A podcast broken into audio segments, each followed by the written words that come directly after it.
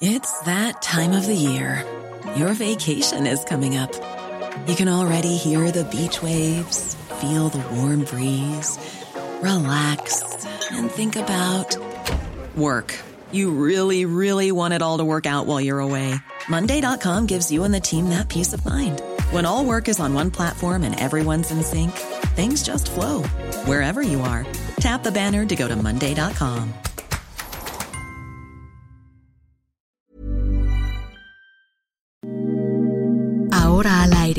a la una, con Salvador García Soto. Un encuentro del diario que piensa joven con el análisis y la crítica. A la una, con Salvador García Soto. Aprovecho, Unidad, unidad, unidad, unidad.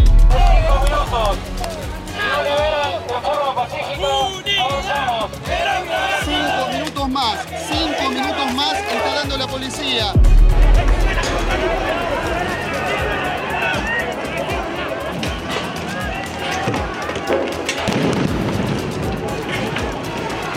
mayor poder. Debe entender Andrés Manuel Observador que su contubernio o alianza con narco no es heredado. Petróleos México. Sí, sí, sí. Y yo creo que es un asunto de nostalgia y con todo respeto, pues de la edad.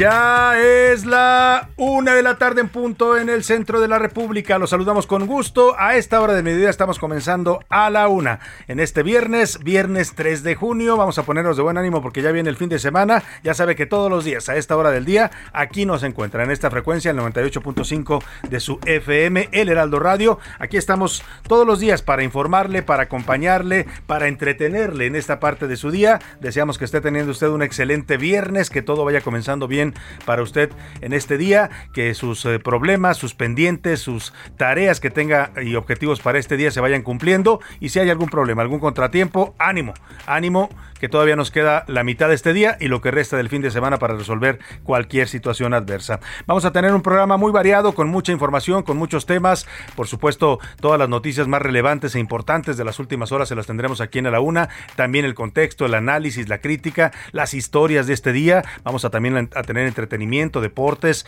también hay que bajarle un poco a la intensidad porque ya viene el fin de semana, 23 grados centígrados la temperatura en este viernes y le platico, le platico lo que le tenemos saludando antes déjeme saludar rápidamente a todas las ciudades donde sintonizan el Heraldo Radio, por supuesto aquí en esta gran megalópolis de la Ciudad de México, donde nos escuchan a través de nuestra frecuencia central. Les mandamos un abrazo a todos los chilangos y gente del Estado de México, de las entidades vecinas, Hidalgo, eh, Puebla, toda hasta donde llega la frecuencia del Heraldo Radio. Les mandamos un fuerte abrazo. Igual a toda la gente que nos escucha en la zona metropolitana de Guadalajara, que también ya la saludamos como Guadalajara en el 100.3 de FM, pero también estamos hablando de muchos municipios, Zapopan, Tonalat, Tlaquepaje, Tlacomulco, eh, bueno, pues ahora se me van todos los demás, pero hay muchos, muchos municipios ya que están integrados en la zona metropolitana de Guadalajara, son por lo menos siete u ocho municipios. Igual pasa en Monterrey, en la gran ciudad de Monterrey, Nuevo León, la Sultana del Norte, también a toda la gente de Guadalupe, de San Pedro Garza, de, ay, se me van los nombres de los otros municipios, pero hay muchos municipios importantes ahí en la zona metropolitana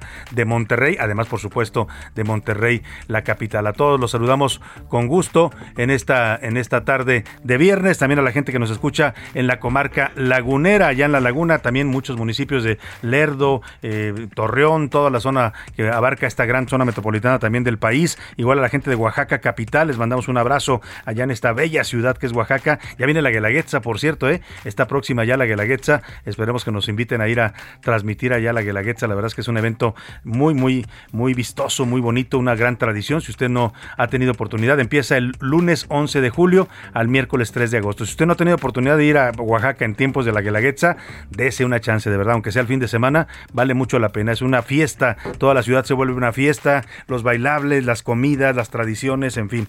Vamos a estar saludando también a la gente de Tampico, Tamaulipas, allá en esta zona del Golfo de México. Saludos al bello puerto de Tampico, a Altamira, a Ciudad Madero, a toda esta zona también conurbada. Igual al istmo de Tehuantepec, tierra de grandes tradiciones también de la cultura del istmo. Les mandamos un abrazo a todos ellos ellos, zona de las tehuanas, ¿no? ¿Qué me dice de las tehuanas? Estas grandes mujeres mexicanas ataviadas con sus, eh, con sus eh, velos estos que usan en la cabeza, con sus vestidos floridos, sus joyas que cuelgan de oro, en fin, una gran tradición y una, una tierra también de tradiciones milenarias allá en el istmo de Tehuantepec. A Tijuana, Baja California, allá en la frontera norte, donde empieza la patria y donde, créame, el orgullo mexicano es mucho. A todos los cachanillas que nos escuchan allá en esta zona de Tijuana, Baja California, un abrazo fuerte, igual a la gente de Tuxtla Gutiérrez, en el eh, sureste, la capital del sureste, sin duda es Tuxtla Gutiérrez, una ciudad eh, agradable para visitar. Eh, cuando vaya le recomiendo por ahí un lugar que se llama Las Pichanchas, que se come una comida deliciosa originaria de ahí de, Tuxtla Gutiérrez, y de ahí se pueden conocer todas las bellezas de Chiapas,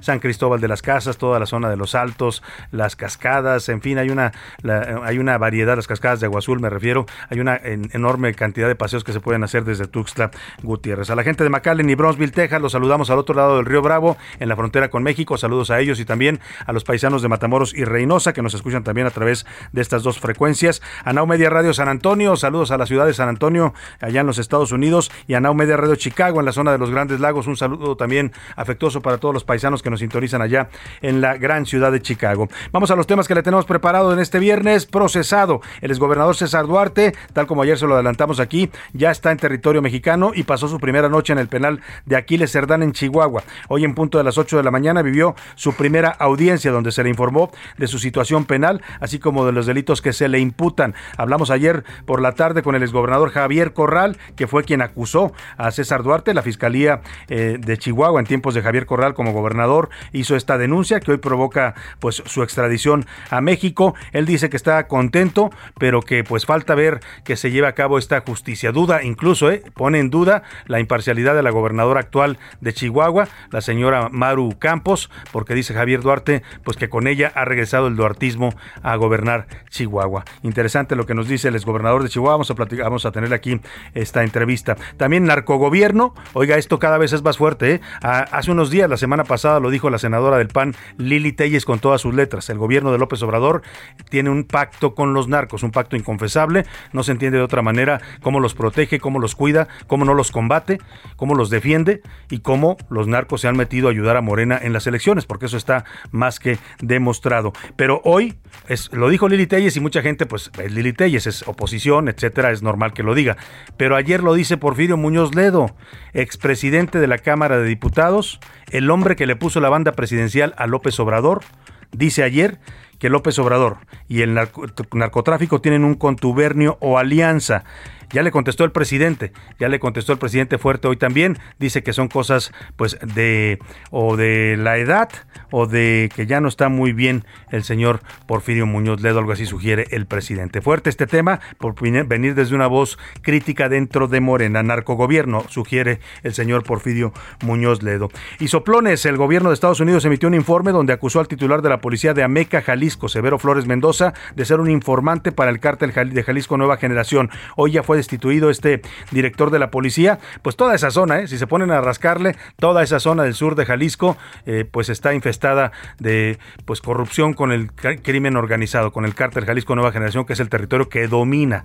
El Mencho domina prácticamente todo el territorio de Jalisco y varios estados más de la República. Vamos a estar hablando de estos temas en los deportes. Repasada, oiga, ayer nos decía Oscar Mota que era el examen para ver cómo andaba el nivel de la selección mexicana y qué decepción. 3 a 0 le metió Uruguay ayer a la selección de México a unos a unas semanas ya de que empiece el Mundial de Qatar. Grave lo que pasó ayer, nos va a comentar por supuesto Oscar Mota. Además, en el día que cumple 36 años, Rafa Nadal calificó a su final 14 en el Roland Garros y buscará su Gran Slam número 22 en su carrera. También hablaremos de los festejos del Checo. El Checo Pérez celebró, como se debe celebrar, un campeonato como la Fórmula de Mónaco, Mónaco, el Gran Premio de Mónaco, pero pues lo están criticando en redes sociales que porque se le pasaron las copitas. Oiga, no hay que ser tan duros, ¿no? Pero bueno, vamos a tener incluso una pregunta sobre ese tema. En el entretenimiento, Priscila Reyes nos dará el resumen semanal de lo que pasó en el mundo del entretenimiento.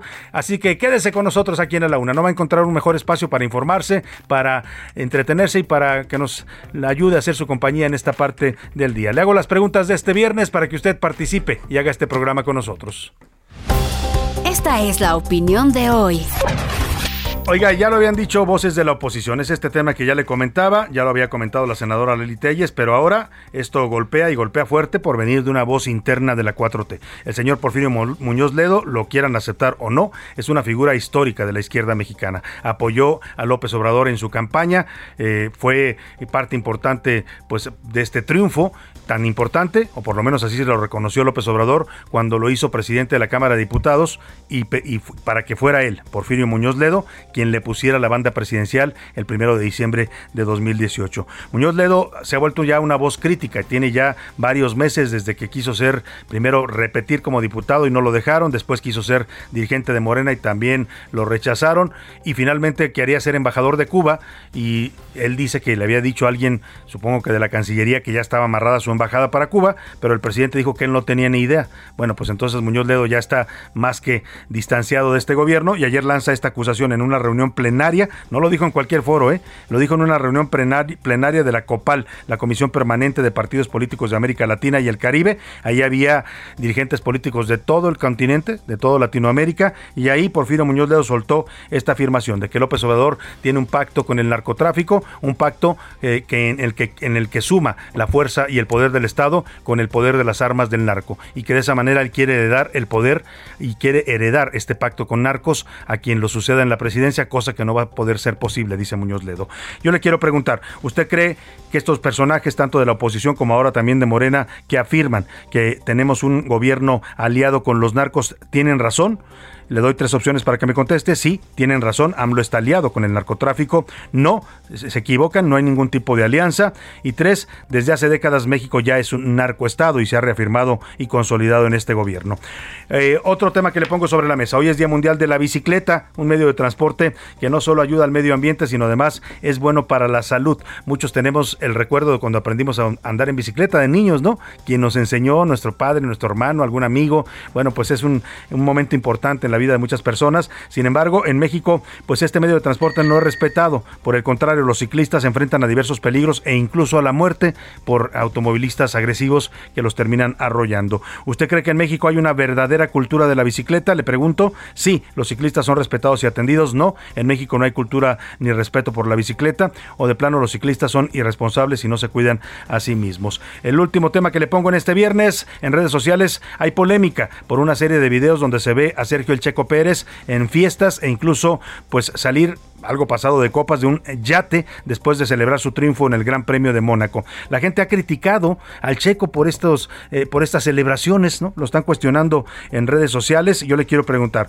¿usted cree que el Checo hizo mal en festejar su triunfo, aun cuando se le hayan pasado las copitas en la celebración? Le doy tres opciones para que me conteste. Sí, porque es una figura pública y ejemplo de niños, hizo mal. No, no hizo nada mal, él puede festejar y es un triunfo digno de celebrarse como él lo decida. O de plano, somos una sociedad de doble moral, ¿no? Cuestionamos y criticamos este tipo de celebraciones cuando pues, pues eh, otras gentes lo hacen en, privado cosas peores. Pero ahí está el tema. Eh, ¿Usted qué me dice de estos asuntos que le pongo sobre la mesa? 5518 41 51 99, repito, 5518 41 51 99. Comuníquese con nosotros, mándenos mensajes de texto o de voz, usted decida cómo. Aquí lo importante es que su opinión siempre, siempre cuenta y siempre también sale al aire. Vámonos al resumen de noticias porque esto como el viernes y como el fin de semana ya comenzó.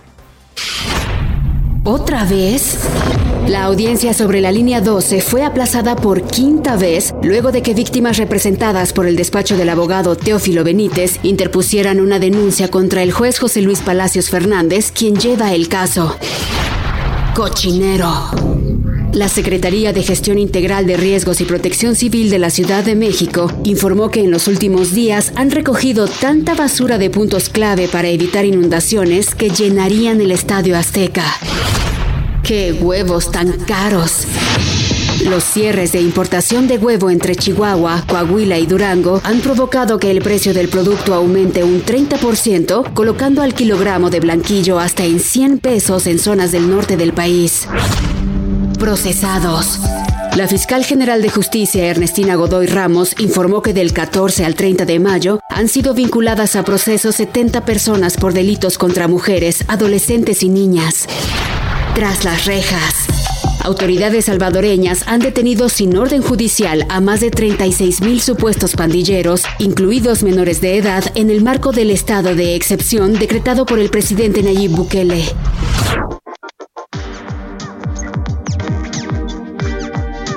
Una de la tarde con 14 minutos y nos vamos a la información. Esta mañana la Fiscalía de Chihuahua realizó la primera audiencia de formulación de imputaciones en contra del exgobernador de Chihuahua, de ese estado, César Duarte.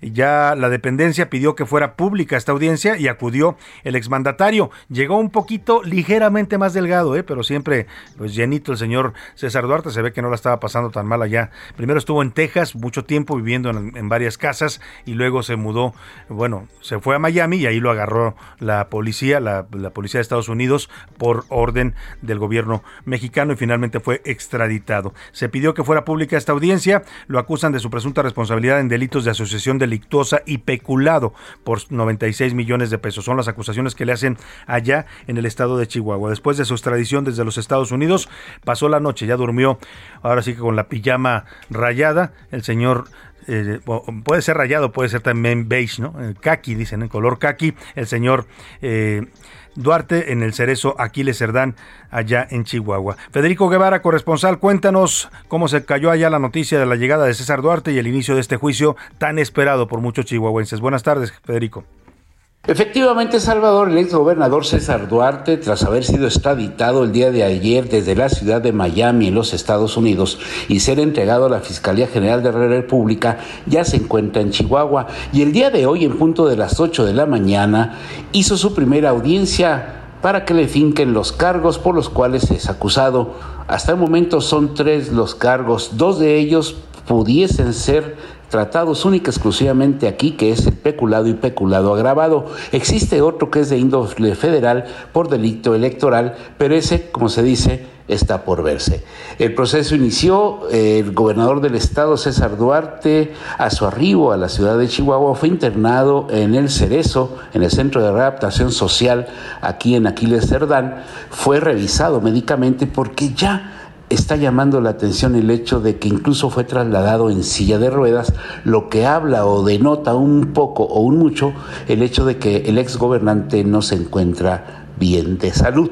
Por su parte, el abogado defensor de César Duarte, Ricardo Sánchez Reyes, aseguró que no va no ve cómo la federación pueda traer el caso, ya que los delitos que se le acusan al exgobernador son del fuero local. Eh, lo comentó antes de entrar a esta primera audiencia. Lo curioso del caso es que algunos expertos coinciden que de darse la aplicación estricta de la jurisprudencia contra la prisión preventiva justificada, César Darte pudiese llevar su proceso en libertad. Esto ha sucedido ya en casos similares de exfuncionarios que ahora enfrentan su proceso en libertad y los que generaron jurisprudencia. Gracias, Salvador. Buenas tardes. Muy buenas tardes, Federico Guevara. Pues así cayó allá la noticia de la llegada de Javier Duarte. ayer la gobernadora Maru Campos, gobernadora panista de Chihuahua, pues rápidamente salió a fijar una posición en cuanto supo que ya venía extraditado César Duarte, a ofrecer que habría, pues, eh, eh, que no habría impunidad, dijo, pero llamó mucho la atención en su discurso porque dijo no va a haber impunidad contra los exgobernadores. Dijo en plural. Nunca mencionó el nombre de César Duarte, ni siquiera lo menciona. O sea, nada más dice los exgobernadores y muchos dijeron, ah, caray, ya no es uno, son dos, ¿no? ¿Que ¿Quién está hablando? De Javier Corral también, porque traen un pleito todavía fuerte. Más adelante le voy a poner la entrevista que le hicimos a Javier Corral, en donde acusa eso, de que Maru Campos ha revivido a los duartistas. Habla de la presidenta del Tribunal de Justicia de Chihuahua hoy, que era gente muy cercana a, a César Duarte, y habla también pues de una campaña de acoso y de persecución en su contra. Bueno, este el tema está fuerte en ese pleito entre panistas.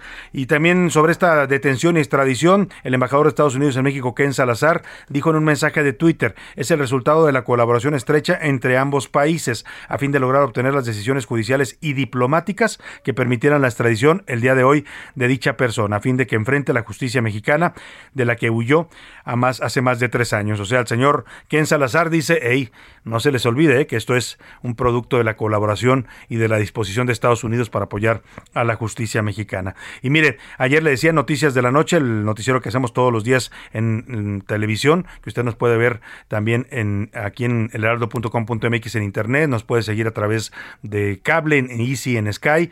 Ya no estamos en este momento en, en televisión abierta, pero vamos a volver muy pronto, ya le estaré dando noticias, pero por lo pronto nos puede seguir aquí por elheraldo.com.mx, en Twitter también tenemos un enlace para que usted nos vea en vivo y en directo y en eh, los canales de Easy y de Sky. Ahora le daré los números exactos. Por lo pronto, le pongo esta entrevista que hicimos con Javier Corral, es una selección de las mejores frases y habla pues su pleito, pleito que está, sigue con todo con la actual gobernadora Maru Campos. Fue un pleito que tiene ya desde que Javier Corral era gobernador. Él, él acusó a Maru Campos de ser parte de la narco, no narco, de la nómina secreta, así la llamaban, que César Duarte tenía con la que corrompía a muchos políticos, no solo, no solo, no solo del PRI, también panistas. Escuchemos esto que dice el señor Javier Corral, exgobernador de Chihuahua.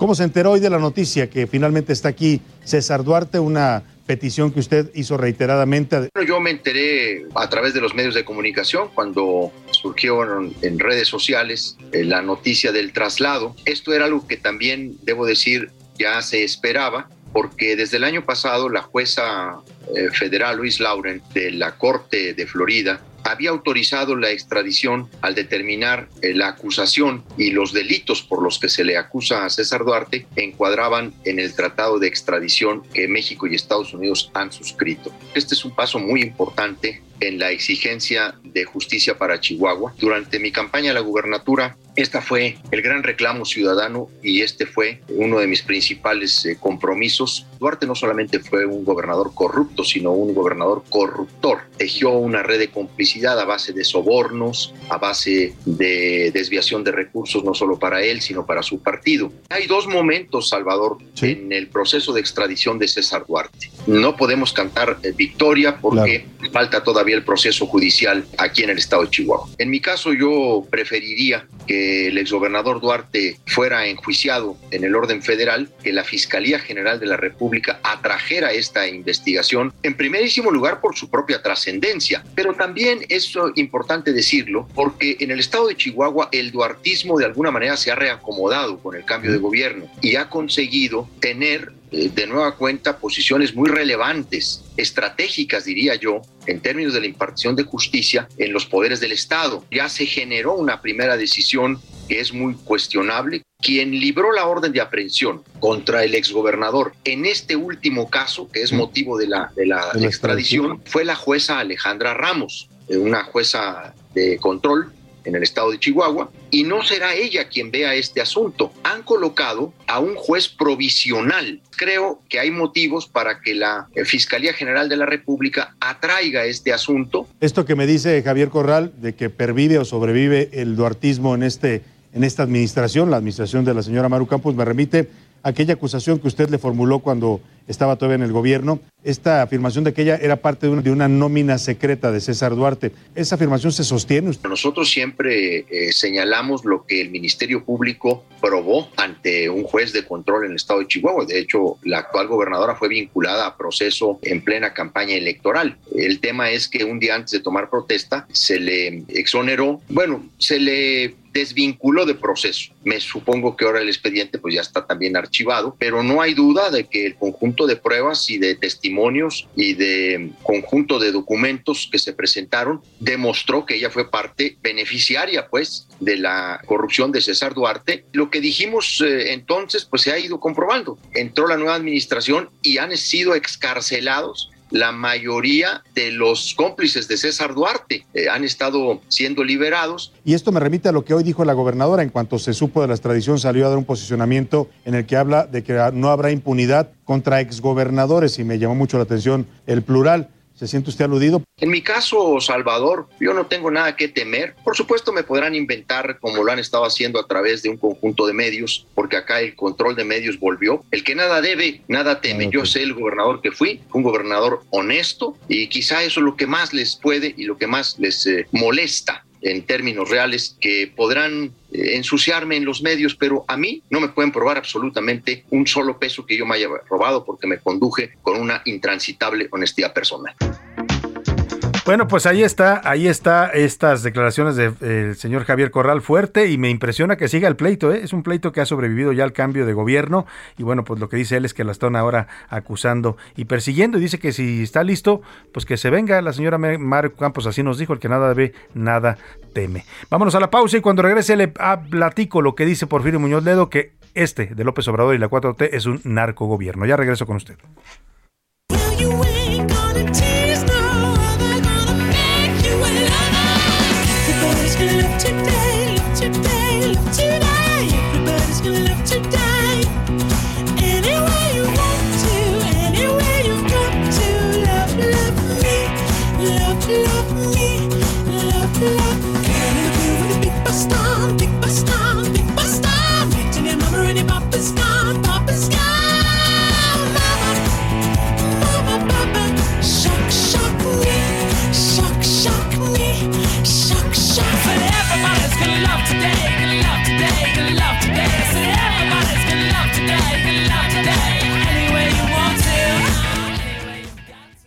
Escuchas a la una con Salvador García Soto. En un momento regresamos.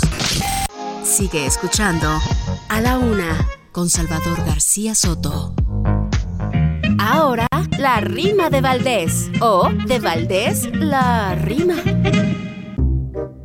Comienza la temporada de ciclones y huracanes. Ojalá no hagan desmanes ni que sea muy alocada la lluvia tan anhelada en el norte del país para plantar el maíz, porque allá están las sequías. Es en serio, no te rías. Ay, San Francisco de Asís.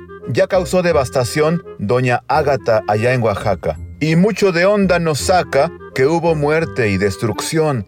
Deseamos resignación a las víctimas del caso y en verdad sería un puntazo que el gobierno se mochara que de ellas no se olvidara, pues no hay fondos por si acaso. El fondo para desastres, de eso ya se ha hablado poco, pero hubo quien se hizo el loco por considerarlo lastre, pues están para el arrastre y para colmo de males, ya vendrán más vendavales, inevitables me temo. Ah, pero el líder supremo, ya veremos con qué sales. ¡Ya!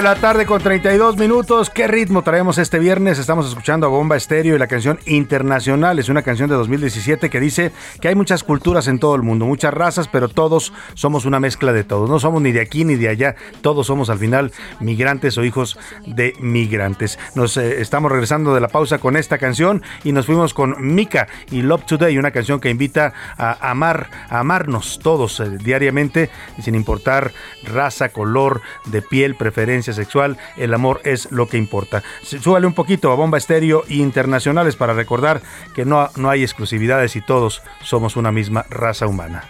Somos internacionales, sin importar ni cuáles.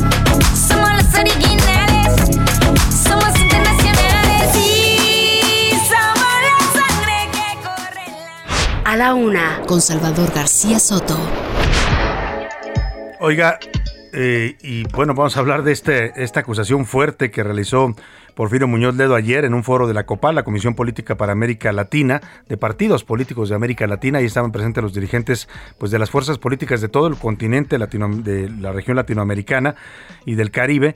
Y ante ese, pues, eh, ante esa audiencia, el señor López Obrador, pues, perdóneme, el señor Porfirio Muñoz Ledo lanzó pues esto que le voy a eh, a poner una acusación bastante fuerte. Dice que López Obrador tiene un pues una alianza con el narcotráfico y que pretende además heredarla eh, al próximo gobierno. La alianza dice es grave lo que pasa porque se conjunta la fuerza del Estado mexicano que tiene el control del presidente con la fuerza paralela de los narcos, la fuerza de las armas y de la violencia. Y con esas dos fuerzas López Obrador pretende pues eternizarse en el poder. Pero dice Muñoz Ledo, eso no se puede. Escuchemos esto.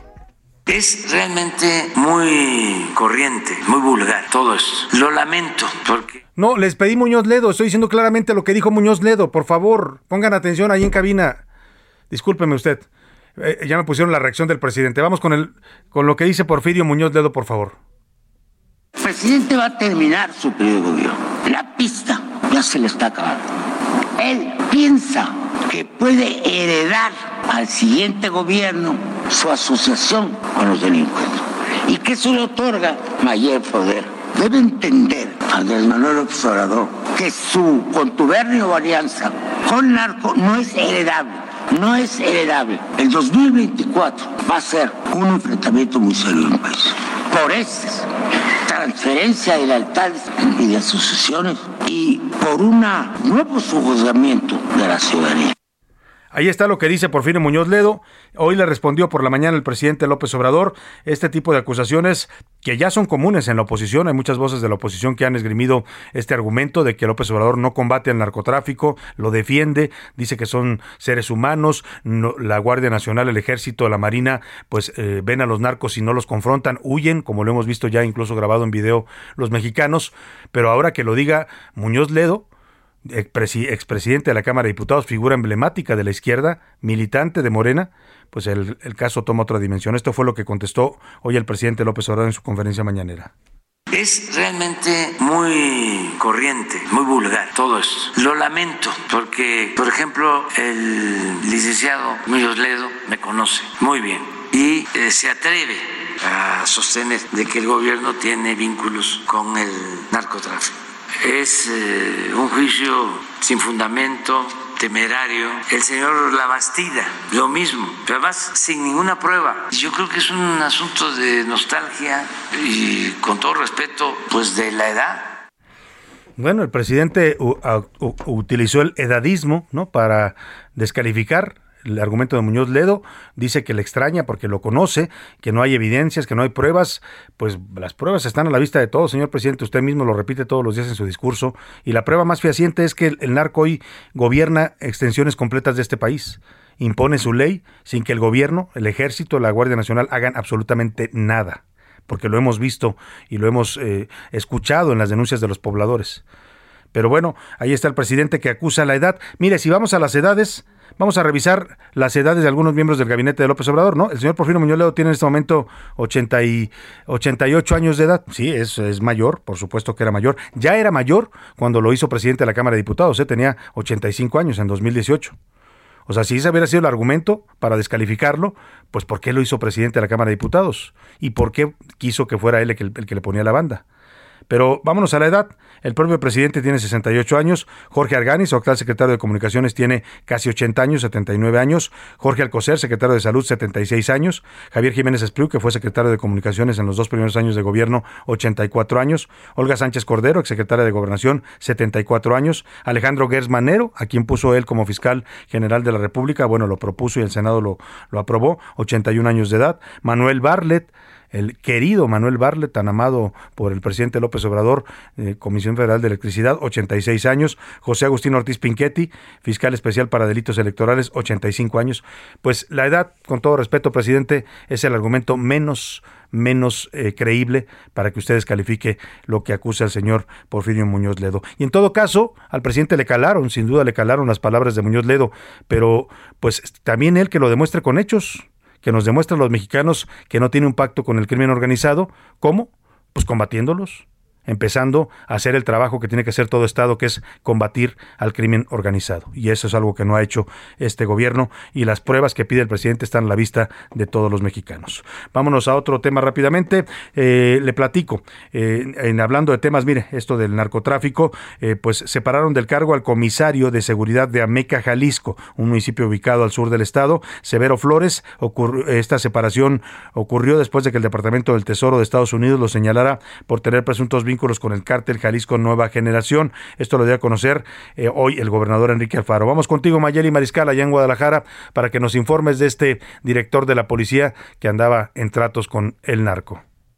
Salvador, muy buenas tardes. Buenas tardes al auditorio. Aunque el gobierno de Estados Unidos señaló al comisario de Ameca, Severo Flores Mendoza, como un informante y colaborador del cártel Jalisco Nueva Generación, situación que el propio gobierno de Jalisco desconocía, no se prevé intervenir esta comisaría. Así lo afirmó el gobernador Enrique Alfaro. Y por lo pronto, el presidente municipal de Ameca, Juan Valentín Serrano Jiménez, ya determinó la noche de este jueves el separar de su cargo al comisario. Esto mientras que se realiza la investigación por parte del gobierno estadounidense lo cual pues fue celebrado por el mandatario estatal. Además, Alfaro Ramírez recordó que ha habido ya eh, algunas comisarías municipales que se han intervenido por el Estado cuando se han detectado elementos infiltrados en estas comisarías. Sin embargo, en esta ocasión no se interviene porque, bueno, ya se tomó la decisión de separar al señalado, que es solamente el comisario en este caso. Y bueno, además dijo también que en Ameca hay una baja incidencia delictiva, no hay problemas de inseguridad y que espera que sea en los próximos días cuando el presidente municipal pueda presentar la propuesta del nuevo comisario. Esta tendrá que ser avalada por pues elementos eh, estatales o más bien las autoridades estatales en materia de seguridad y también federales para poder dar el aval al nuevo titular de esta comisaría. Esta es la información desde Jalisco. Excelente día para todos. Muchas gracias Mayeli Mariscal. Excelente día también para ti. Y bueno, imagínense si se pusieran a revisar todos los directores de seguridad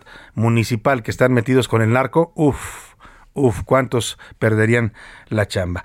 Y hablando de ediles y del narcotráfico, mire, dice el presidente que no hay ningún pacto con el narco, pero este tipo de cosas siguen pasando todos los días. Atacaron a tiros a un alcalde allá en Morelos, de Tlanepantla, Morelos, Ángel Estrada. Iba saliendo de su casa cuando le dispararon, lo reportan en condiciones estables. La Comisión Estatal de Seguridad desplegó un operativo para detener a los responsables. Lamentablemente no hay detenidos. Cuéntanos, Guadalupe Flores, allá en Morelos, de este ataque a un alcalde eh, de allá de tu estado. Buenas tardes.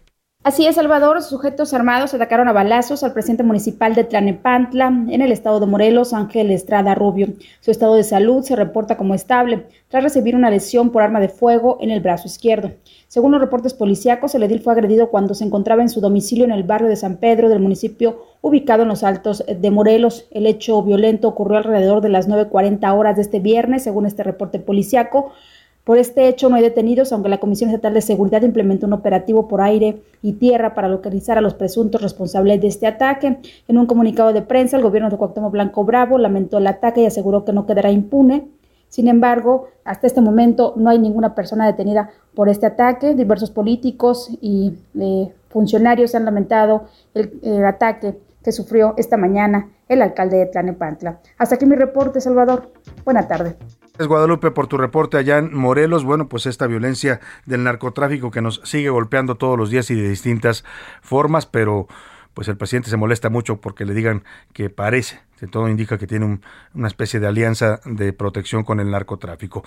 Y vámonos a pues a otros temas importantes. Vamos a ver qué tenemos de última, último momento. José Luis Sánchez, ¿cómo estás? ¿Qué nos cuentas? Buena tarde. Salvador, buenas tardes. En este tema de que hemos llevado y que hemos llevado aquí en este espacio, Salvador, sobre Sandra Cuevas y la alcaldesa de Cuauhtémoc, fíjate que rotulistas, hay una, ya se organizaron estas, eh, estos trabajadores que eh, se dedican a pintar los puestos, que se dedican a que pintar te ponen un letrero en un local, Exactamente. ¿no? Tortas, eh, tortas panchita, ¿no? Las mejores de la colonia. Pues eso, eso- y es un trabajo y es una profesión. Totalmente. Y además es una profesión que se ha ido mermando precisamente ante la aparición de las cosas digitales. Bueno, pues ante la desaparición de los rótulos en los, loca- en los locales y en los puestos que organizó la señora Sandra Cuevas, ya se están organizando. Están creando una organización de rotulistas del Centro Histórico de la Ciudad de México y pretenden iniciar eh, ya acciones legales en contra de la alcaldesa de Cuauhtémoc, Sandra Cuevas, para encarar una demanda colectiva. Por, por afectar que por su derecho al trabajo. su derecho al trabajo y por afectar su trabajo en específico, porque lo que demandan ellos es que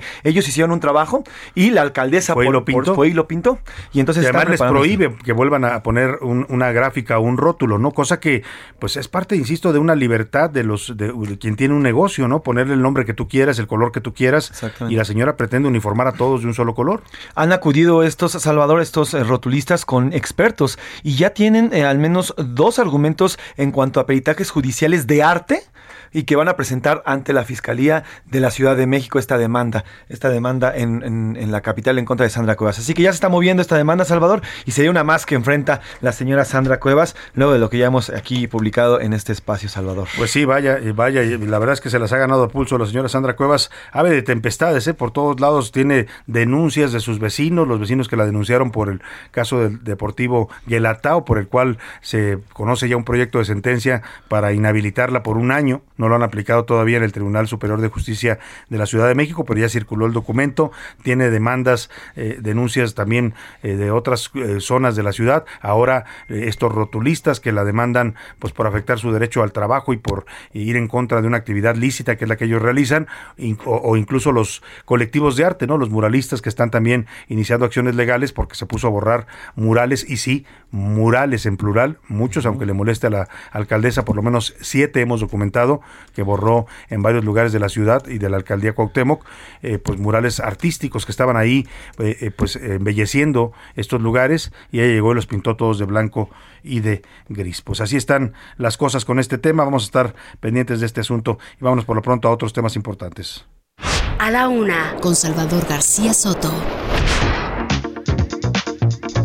Y vamos a platicar, vamos a platicar eh, en este momento de un, bueno, tiene que ver con el caso eh, que ayer, eh, pues, eh, vuelve a, estar en la palestra, el caso de César Duarte Jaquez, el exgobernador de Chihuahua, cuando él es traído ya en extradición, llega a territorio mexicano, traído por la Fiscalía General de la República, después de que lo extraditara el gobierno de Estados Unidos desde Miami.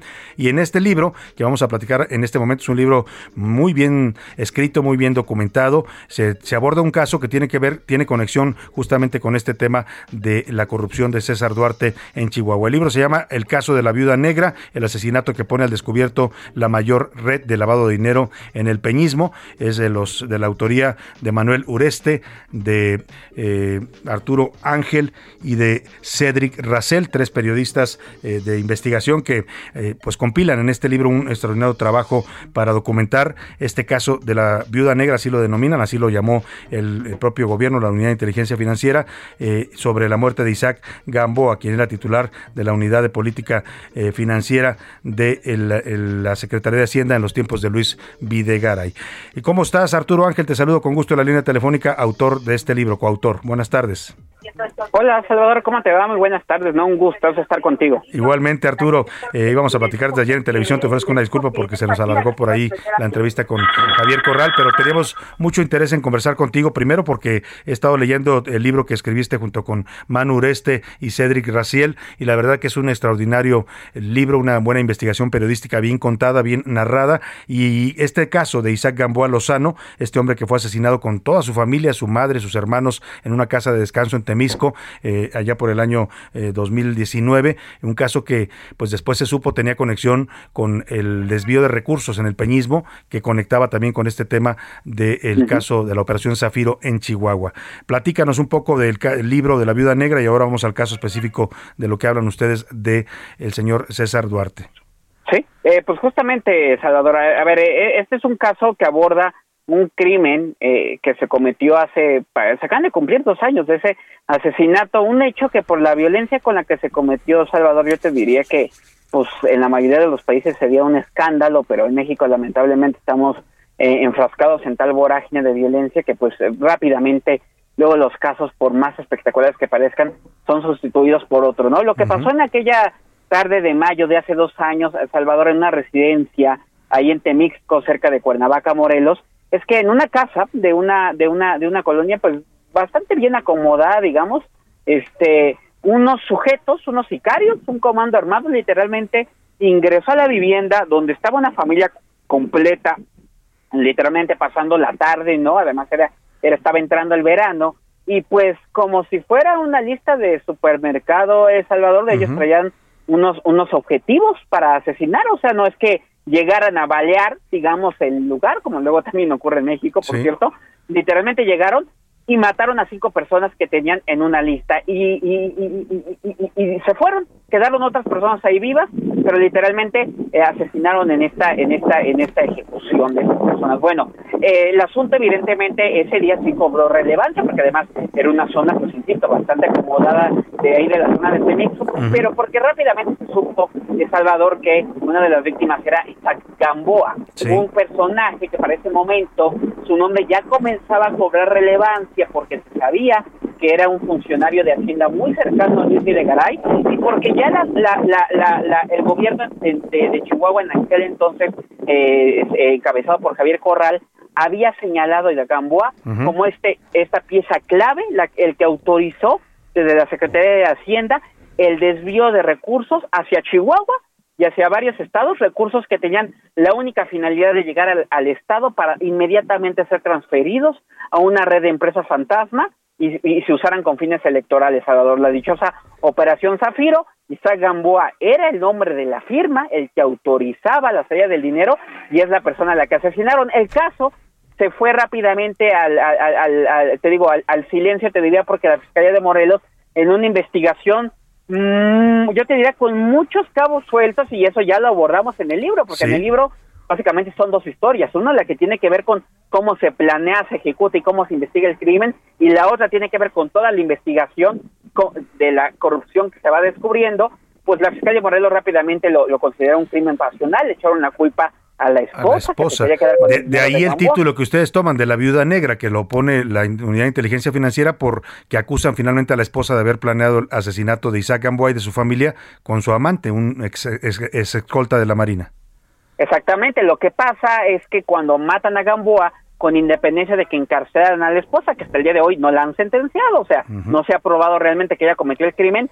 Santiago Nieto, Salvador, que en ese momento estaba en la UIF, eh, tú recordarás que él había sido antes fiscal para delitos electorales, Sí. ¿no? En la administración pasada, y Santiago Nieto ya sabía que Gamboa estaba implicado en una presunta red de desvíos de recursos públicos con fines electorales. Lo que pasa es que luego Santiago Nieto sale de la FEPAD en este escándalo, ¿no? De, de- Sí. de que lo terminan quitando. Y entonces cuando lo matan, él estando desde la UIF dice, ah, aquí hay algo interesante, y él abre su propia investigación titulándolo el caso Vida Negra. No solo, no solo la UIF, la Procuraduría Fiscal y en general te diría, hubo una preocupación genuina en Hacienda porque, y es otra cosa que relevamos en el libro, Salvador, eh, llega una secretaria de finanzas actualmente de un estado ya en, la, en el sexenio de la 4T a denunciar que le estaban extorsionando de la Secretaría de Hacienda ya en este gobierno Sí. para entregarle recursos públicos. Entonces se abre una investigación, pero se titula el caso Vida Negra justamente por el mote que recibe la esposa de Gamboa, la que señalan de haberlo.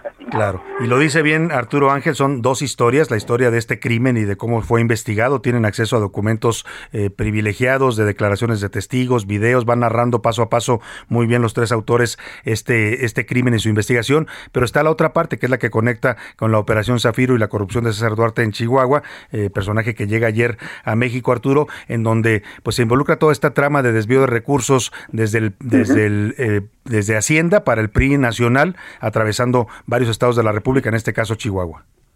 Muy interesante esa parte, este Salvador, porque a ver, lo que sabemos es que estuvo esta investigación, eh, en, eh, a César Duarte lo, lo- lo extraditan en cumplimiento de una de varias órdenes de aprehensión que tiene que ver con todo un catálogo de hechos de corrupción, la verdad es que impresionantes por los que se señala César Duarte, de no acabaríamos, nos llevamos el programa Sí. de, de narrar todos los casos, ¿no? Este, pero yo te diría que la investigación que más llamó la atención en su momento en contra de, de César Duarte es esta que acabamos de describir de la Operación Zafiro.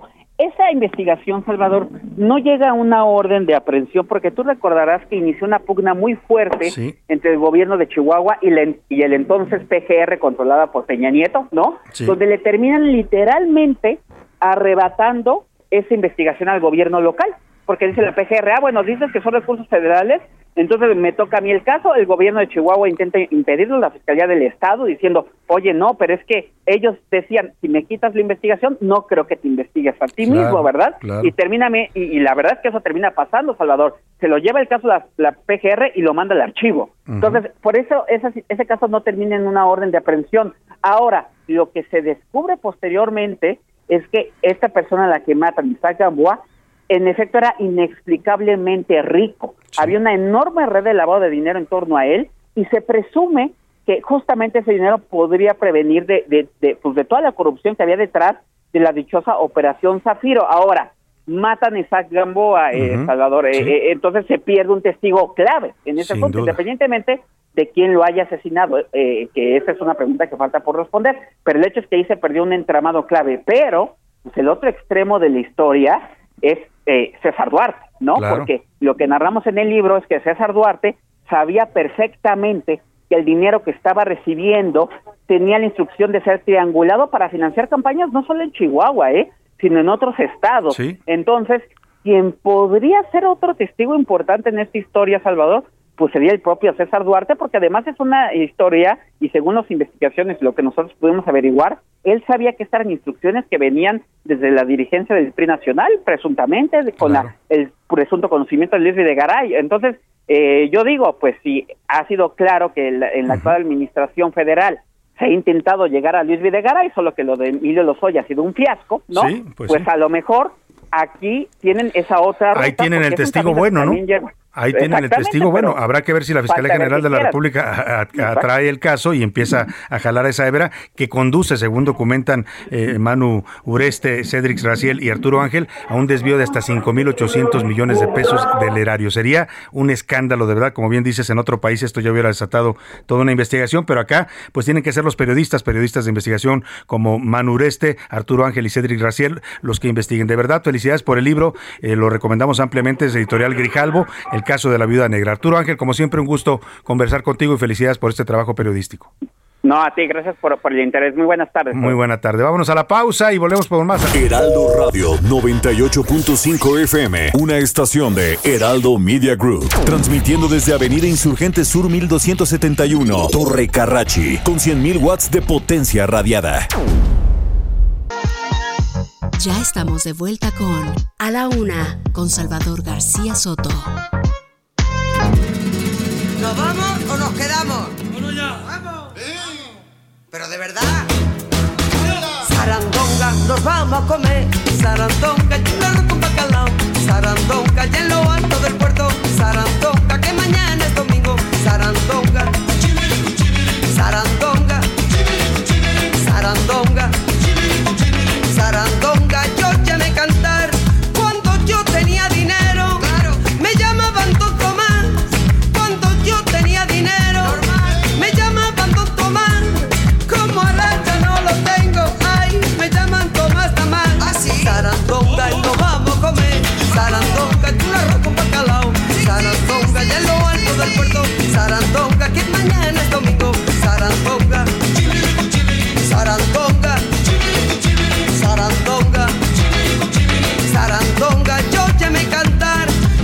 Son las 2 de la tarde en punto en el centro de la República. Los saludamos con gusto. Estamos iniciando a esta hora del mediodía a la segunda hora de A la Una. Vamos a la segunda parte de este espacio informativo y lo hacemos a un ritmazo, a ritmo de flamenco, con Lolita, una de las hijas de la gran Lola Flores, la faraona, una familia musical que ha transmitido por varias generaciones la alegría del flamenco, la rumba y varios géneros tradicionales de la cultura española. Escuchemos un poco más de la rumba de Lolita y le tengo preparada más información, más temas, más entrevistas, más historias para seguir acompañándole en este viernes, viernes que huele a fin de semana.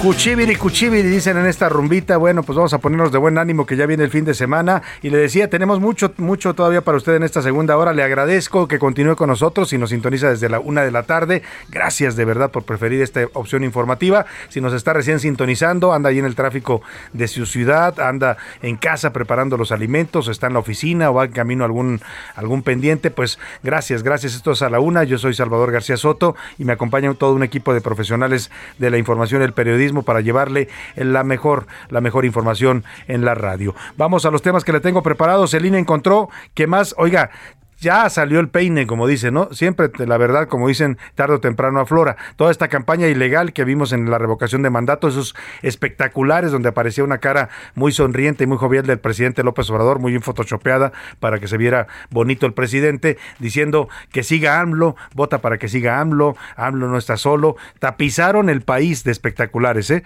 Y eso tenía un costo. Y eso además de que estaba prohibido por la ley, pues eh, nadie sabía quién lo estaba financiando. Pues ya el INE se encontró investigando que más de 400 de estos espectaculares que fueron usados para promocionar la imagen de López Obrador en la revocación de mandato fueron comprados por prestanombres o a través de terceros. Todo apunta a que fue el partido Morena que utilizó estos recursos, recursos por supuesto públicos, lo cual es un delito. ¿eh? Vamos a ver hasta dónde llega esta investigación del INE y qué tanto responde Morena y el gobierno por este uso ilegal de recursos públicos. En Veracruz ya fue aprobado el matrimonio igualitario. Los estados que faltan son Tamaulipas, Tabasco, Durango, Guerrero y Estado de México. Son los únicos que no han aprobado todavía este matrimonio igualitario. El resto de la República ya lo tiene como un derecho de sus habitantes. Después del bloqueo de transportistas en 16 puntos de la Ciudad de México, del caos que se vivió ayer en la zona metropolitana para exigir aumento a las tarifas del transporte, vamos a conversar con Enrique Hernández, es vocero de la Fuerza, Fuerza Amplia de Transportistas, que ayer, pues sí, pusieron en jaque a la ciudad, a mucha gente que tuvo que caminar kilómetros para poder llegar a sus compromisos. Veía yo la historia de un joven que tenía, iba en muletas con su mamá, tenía una cita en un hospital y tuvo que caminar como cerca de tres kilómetros con las muletas para llegar a su cita. Eso fue lo único que lograron ayer los transportistas, ¿eh?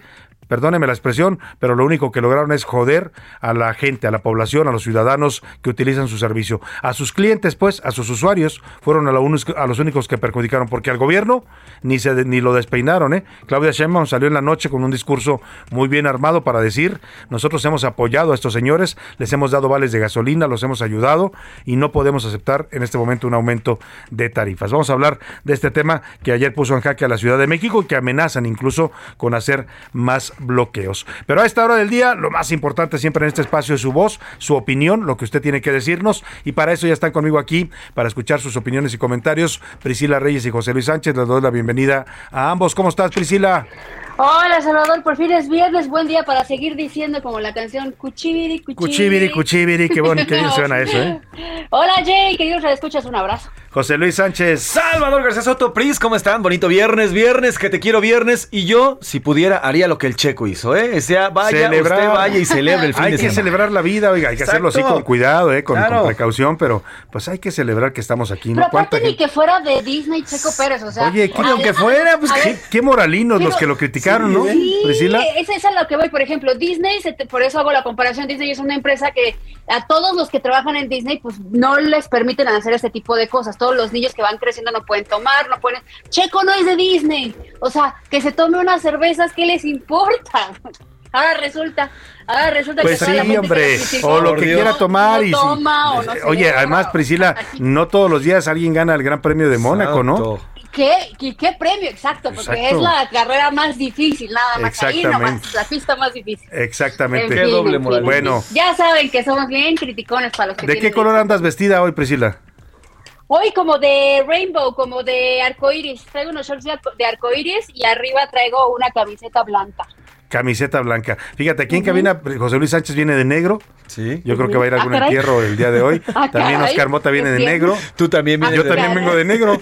Bueno, No, nos pusimos bueno, como de acuerdo. oigan, ¿qué les pasa? Es viernes. Es viernes. Es viernes, sí, hay que ponerse de buen ánimo. Y vamos a lo que preguntamos el día de hoy. Una, una pregunta tenía que ver con estas críticas al Checo Pérez por su celebración, por su festejo, porque se echó unas copitas, una champaña, lo que se haya tomado para celebrar eh, su triunfo en Mónaco. La otra pregunta, José Luis Sánchez. La primera pregunta sobre los dichos que hizo ayer el exdiputado morenista Porfirio Muñoz Ledo, en el que Sí, ya sobre si hay o no un narcogobierno con López Obrador, que eso es lo que acusa, bueno, no, no lo llama narcogobierno López eh, Muñoz Ledo, pero sí habla de una alianza, un pacto entre López Obrador y, y el narcotráfico. Y la tercera y por último, hoy es Día Mundial de la Bicicleta, este medio de transporte que en México lamentablemente no es respetado. Priscila es una fan de la bicicleta, De la ¿verdad, Priscila? bicicleta. Súper fan. Me, me hace sentir libre. No sé a ustedes demás eh, amigos bicicleteros, pero a mí me hace sentir libre. ¿Por qué? No lo sé, pero me encanta la bicicleta. Sí. Fíjate que yo dejé de andar en bicicleta aquí en la Ciudad de México. Es, Cuando es salgo, complicado. sí, pero aquí en la Ciudad de México sí. No es fácil andar en bicicleta en la Sí, Ciudad de sí, México. Ojalá y poco a poco vaya creciendo esta cultura.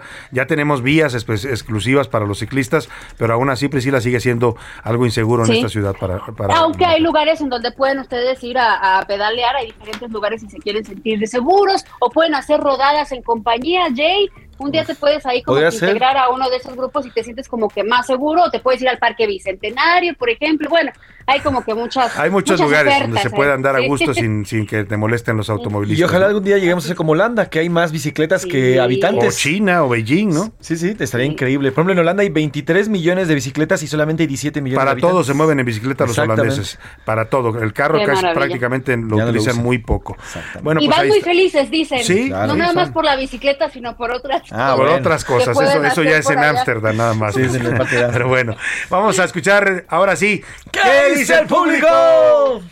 El público dice, buenas tardes, sobre Checo opino que hay que celebrar sin emborracharse, gracias. Bueno, pues está bien, cada quien. gente que no. Yo creo que Todo cada quien celebra como quiera. ¿no? Exacto. Cada quien tiene el libre de celebrar como le dé. Mientras no, ha- Pues no, sí. no hagas excesos y no Mientras no afectes a demás, nadie, pues, exactamente. O sea, a Checo nada más lo vieron bajar de un yate pues tomado, ¿no? o sea, no, no chocó, no se subió a un No lugar, no, hizo relajo, carro. no, No, no nada, molestó a no, nadie, ¿eh? Exactamente. No malacopió, como dicen por ahí. No. Ay, pero bueno, hola, buena tarde. Los hombres de este mundo pueden avalar cualquier cosa, pero la ley de Dios es prohibido. Por eso hizo Dios hombre y mujer para ser pareja. La ley de Dios Ah, nadie la bien. cambia y quedó escrito. Es la opinión Ahí está de esta de persona. Muchas gracias por su Eh, punto de vista. Alfred Márquez dice, buena tarde, amigos de 1 a 3 con Salvador García Eso. Soto.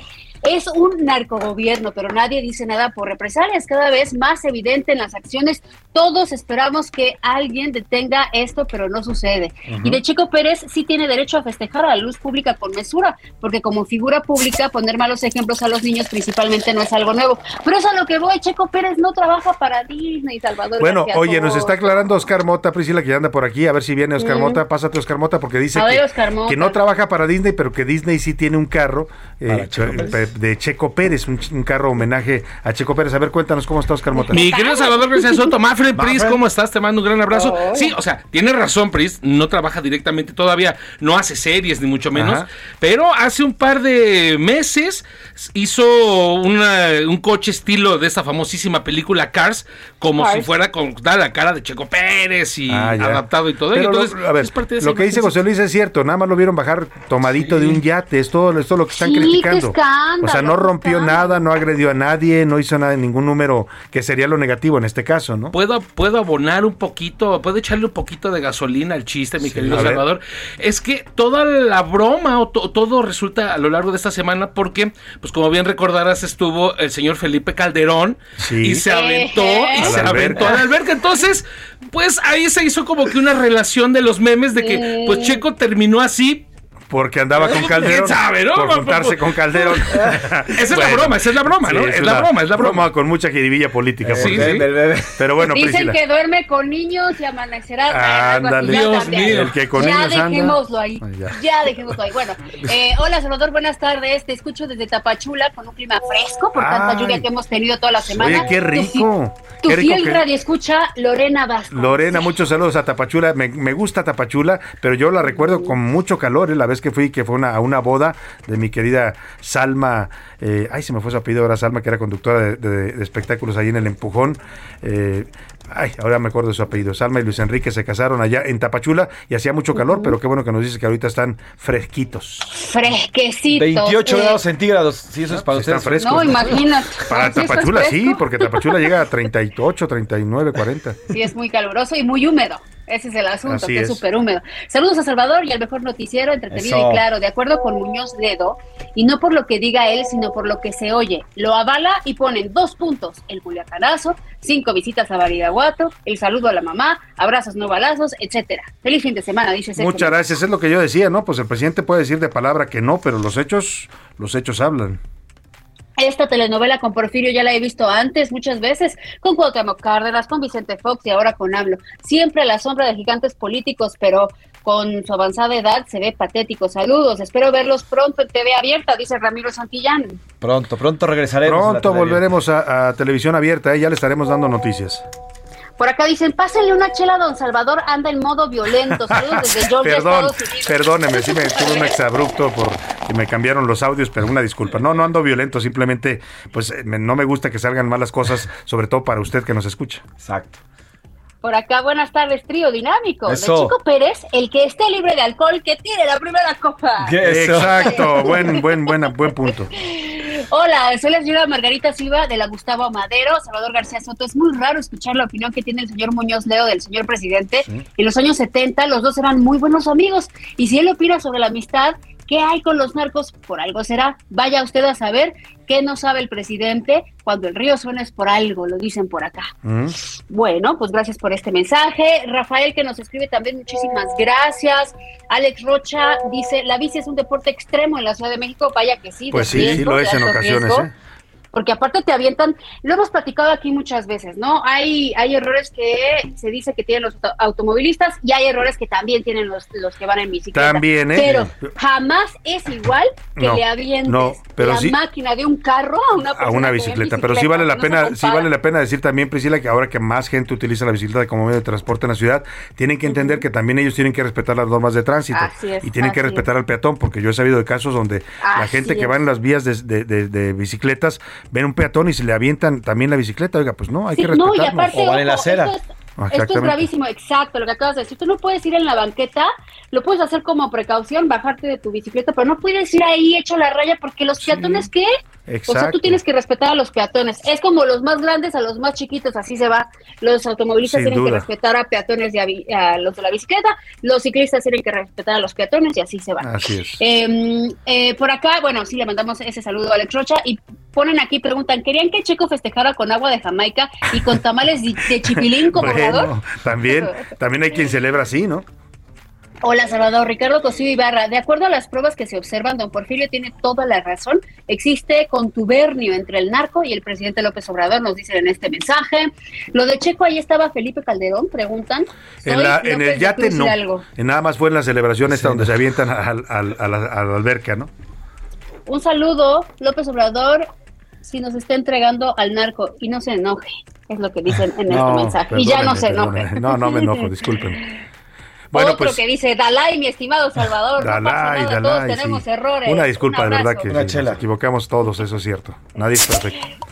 Y hay muchos mensajes más. Heriberto, te mandamos un abrazo. Cristina, muchísimas gracias por estarnos escribiendo. La señora Rivas también por acá.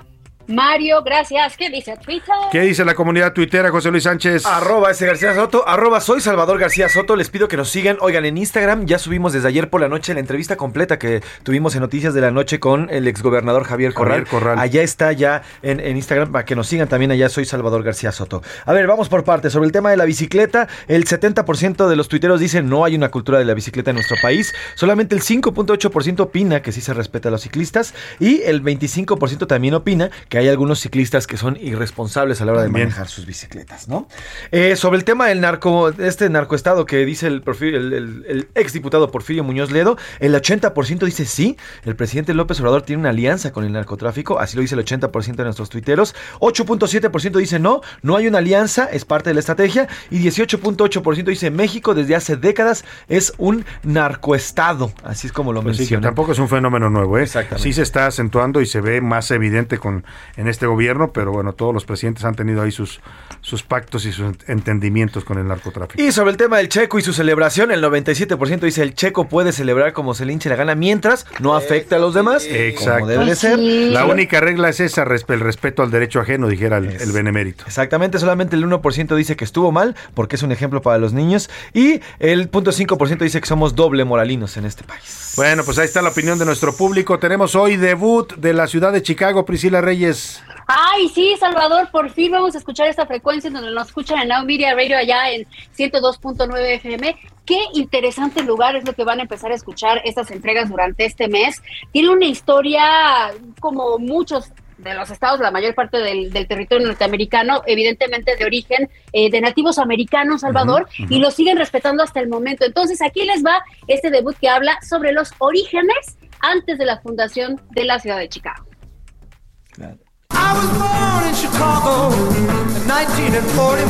La ciudad de Chicago se encuentra al noreste de Estados Unidos en el estado de Illinois, sede del condado de Cook, conocida también como The Second City, la segunda ciudad o The Windy City. La ciudad de los vientos es la primera urbe más grande de su estado y la tercera más poblada de todo Estados Unidos después de Nueva York y Los Ángeles.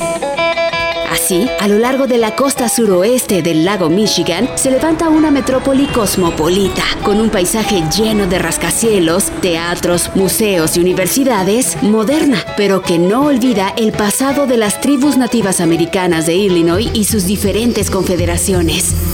Su nombre proviene de la adaptación francesa Chicago de la palabra nativa Chicagua, que se traduce como cebolla olorosa o ajo silvestre, porque ahí crecían abundantemente. A la llegada de los franceses en el siglo XVII, esa región estaba ocupada por los Potawatomi. Años después de las primeras expediciones francesas, su primer colonizador europeo fue Jean-Baptiste Point du Sable, figura que llegó a la región alrededor de 1780. Se casó con una nativa Potawatomi, tuvo dos hijos y estableció la primera casa permanente a orillas del río. Él fue el responsable de haber creado el principal puesto de comercio que servía a todos los que querían ir al oeste. Pasaron los años. Y entre tratados para que los nativos cedieran la zona y guerras como la de Estados Unidos contra los ingleses, Chicago siguió creciendo para ser fundada oficialmente como ciudad en 1833, misma que se volvió pujante, productora y comerciante y muchos querían estar ahí, tantos que para 1850 llegaban hasta 100.000 inmigrantes anuales buscando trabajo y tierra. Ciudad que fuera reconstruida después de un incendio en 1870 que casi la consume y que en la actualidad ostenta haber tenido el primer rascacielos en la historia y ser estandarte en arquitectura, construcción e ingeniería con sus más de 1100 edificios altos. La ciudad de Chicago es abrazada por modernidad, pero también es tierra pasada y presente de la Anishinaabe, el Consejo de los Tres Fuegos o Llamas, conformado por las naciones de los Ojibwe, los Odawa y los Potawatomi, entre otras naciones nativas americanas más. En A la Una con Salvador García Soto, este es el mes de la ciudad de Chicago, en donde nos escuchan de lunes a viernes a través de Now Media Radio por el 102.9 FM.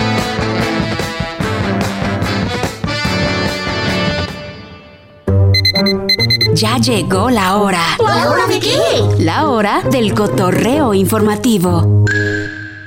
Y vamos a cotorrear la información. Priscila Reyes, ¿qué nos traes en este viernes? Oigan, llevo toda la semana guardándoles este Salvador García Soto, porque pasó el, el fin de semana pasado, no sé si ustedes lo vieron, pero el Museo del Louvre, allá en París, Francia, en donde hay muchas cosas hermosas entre pintura, escultura y tal, pues siempre luce a la famosísima Mona Lisa. Pónganme, por favor, la cancioncita de la Mona Lisa. No sean malitos, mi querido Ru.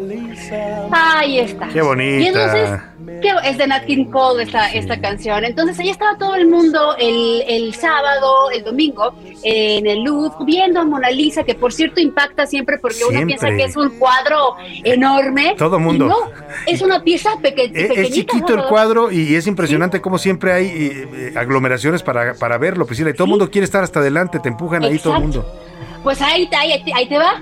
Una supuesta señora, primero lo tengo que contar así, en silla de ruedas, Ajá. se empezó a acercar y pues obviamente le empezaron a dejar a pasar las zonas Claro. privilegiadas para gente que está en, en silla de ruedas y de repente que se levanta, que le empieza a pegar a la Mona Lisa y que le avienta un pastel. Ah, caray. Salvador, le aventó un pastel a la Mona Lisa y Un pastelazo, todo- literalmente. un pastelazo. Obviamente hay que decir, ojo, que la Mona Lisa está protegida por Sí, un vidrio porque sí, ha sí, recibido varios ataques, ataques con ácido, ataques con lo Oye. que sea, entonces está protegida. Y tenemos el audio Ajá. porque era un, era un chico joven Ajá. de 30 años. Ah, ¿se hizo pasar por una mujer mayor? Así es, y Ah, se, se subió a una silla de ruedas para que la dejaran, para que lo dejaran pasar, y terminó gritando esto cuando lo arrestaron. Vamos a, A ver. Escuchar. Pensez à terre. Il y a des gens qui sont en train de détruire la terre. Pensez-y. Les artistes, il a vous dit pensez à la terre. Tous Les artistes, Está ¿Qué- qué gritando, decía? piensen, piensen en la tierra. Los artistas deberían de pensar en la tierra. No están pensando la tierra. O sea, su protesta era sobre el cambio climático. Sobre el cambio, Aún pero, ¿qué culpa tiene la Mona Lisa que fue pintada hace 400 años? ¿Y, y qué culpa tiene el pastelazo aparte, Salvador? Pero la cuestión es que quiso llamar la atención. La policía no se lo creyó y lo mandó a un psiquiátrico para valoración. Nomás ahí para que lo sepan. Pobre Eso Mona Lisa. Bueno, pues Pobre interesante. ¿Tú qué nos traes, José Luis Sánchez? Salvador, antes de arrancar, creo que escuchemos esto. Se gasta nuestro dinero, ¿a qué coraje me da? A ritmo de esta guaracha. So, so, so, so, sonido. Sonido José Luis Sánchez Macías. Licenciado. Licen- licenciado Salvador. Échale, Priscila. ¿Por qué estamos sonideando? Estamos escuchando una cumbia de El SAT y de los impuestos porque hay toda una polémica que se ha generado en redes sociales. Hasta el 30 de junio de este mes tenemos todos, todos, absolutamente todos los trabajadores, estemos en nómina o estemos por temas eh, de recibos honorarios, tenemos que entregar nuestra constancia fiscal al patrón. Pero hay toda una crítica porque ¿quién te da la constancia fiscal? Te la entrega el SAT y tienes que ir a tramitarla y hacer una fila enorme, Enorme. para que te la den. Bueno, pues tú pides tu constancia del SAT, tu constancia fiscal al SAT. El SAT te la da. Tú se la das a tu patrón para que el patrón se la dé el SAT. Y entonces, en este círculo ¿Cómo vicioso. se llama la obra? ¿Cómo se llamó esta obra? Bueno, pues burocracia 100%. ¿Por qué no mejor el SAT la emite directamente y se la entrega a al los patrón. patrones? Exactamente. Y entonces ya hay una serie de hay una serie de memes que han, que han surgido. Por ejemplo, hay uno que dice, "Neces- dice, SAT, necesito tu constancia de situación fiscal. Y responde, ¿y dónde la consigo? Responde el SAT, yo la tengo. Bueno, ¿y luego qué hago con esta constancia? Me la tienes que entregar, responde el SAT. Pero si tú ya la tienes, ¿por qué te la tengo que dar? Porque tú la tienes que pedir y tú me la tienes que dar, dice el SAT. Y si no me la traes, no te van a pagar tus honorarios o tus O sea, impuestos. qué cosa de verdad. Burocracia se llama. Es hacer la vida imposible a los contribuyentes. Parece que en eso se especializan los señores de el SAT. bueno, pues gracias a José Luis, gracias a Priscila. Vámonos a la pausa Vamos, con algo de musiquita. ¿Qué nos vas a poner, Priscila, en esta semana de la diversidad cultural? ¿Qué les pasa? ¿Qué les parece si nos ponemos de pie y empezamos a dar vueltas en círculo para bailar al ritmo de estos de estas percusiones tribales? Lo que van a escuchar es una orquesta africana tribal, así se llama, Ah. es la este, Africana Tri- Tribal Orchestra y que presenta siempre eh, música súper originaria de África. Escuchen. Venga.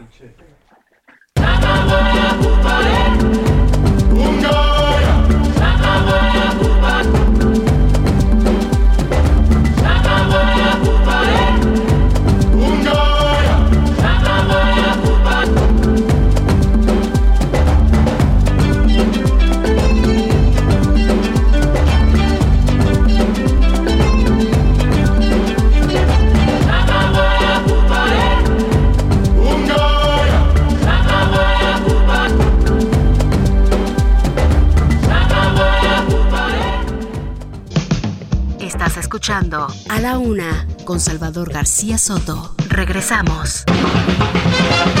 Bienvenido a tu dosis de buenas noticias. Mi nombre es Zoila Alegría.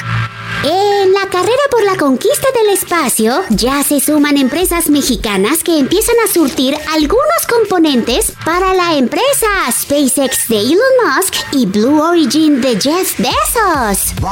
Una de ellas es la regia Frisa que preside Eduardo Garza, además de otras de las que no se revelaron nombres en el marco del Congreso de Manufactura Aeroespacial que arrancó en Monterrey.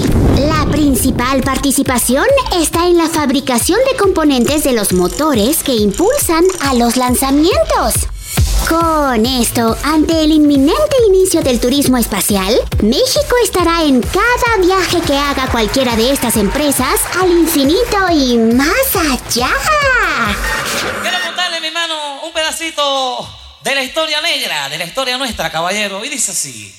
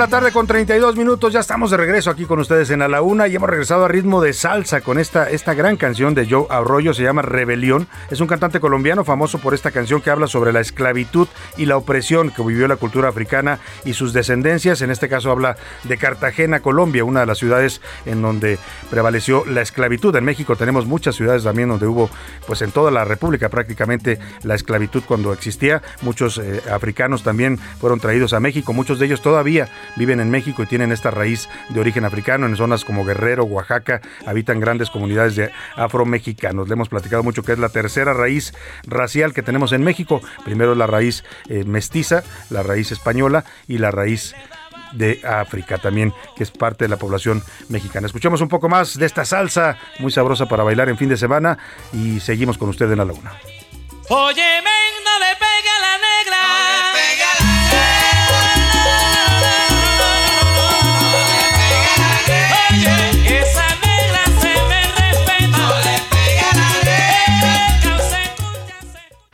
La A una, con Salvador García Soto. Oiga, ¿y qué tan contagioso es este ritmo de la salsa? Antes de más, ir a más información, déjeme saludar. Tenemos cabina llena en este momento, los que nos están viendo en la red.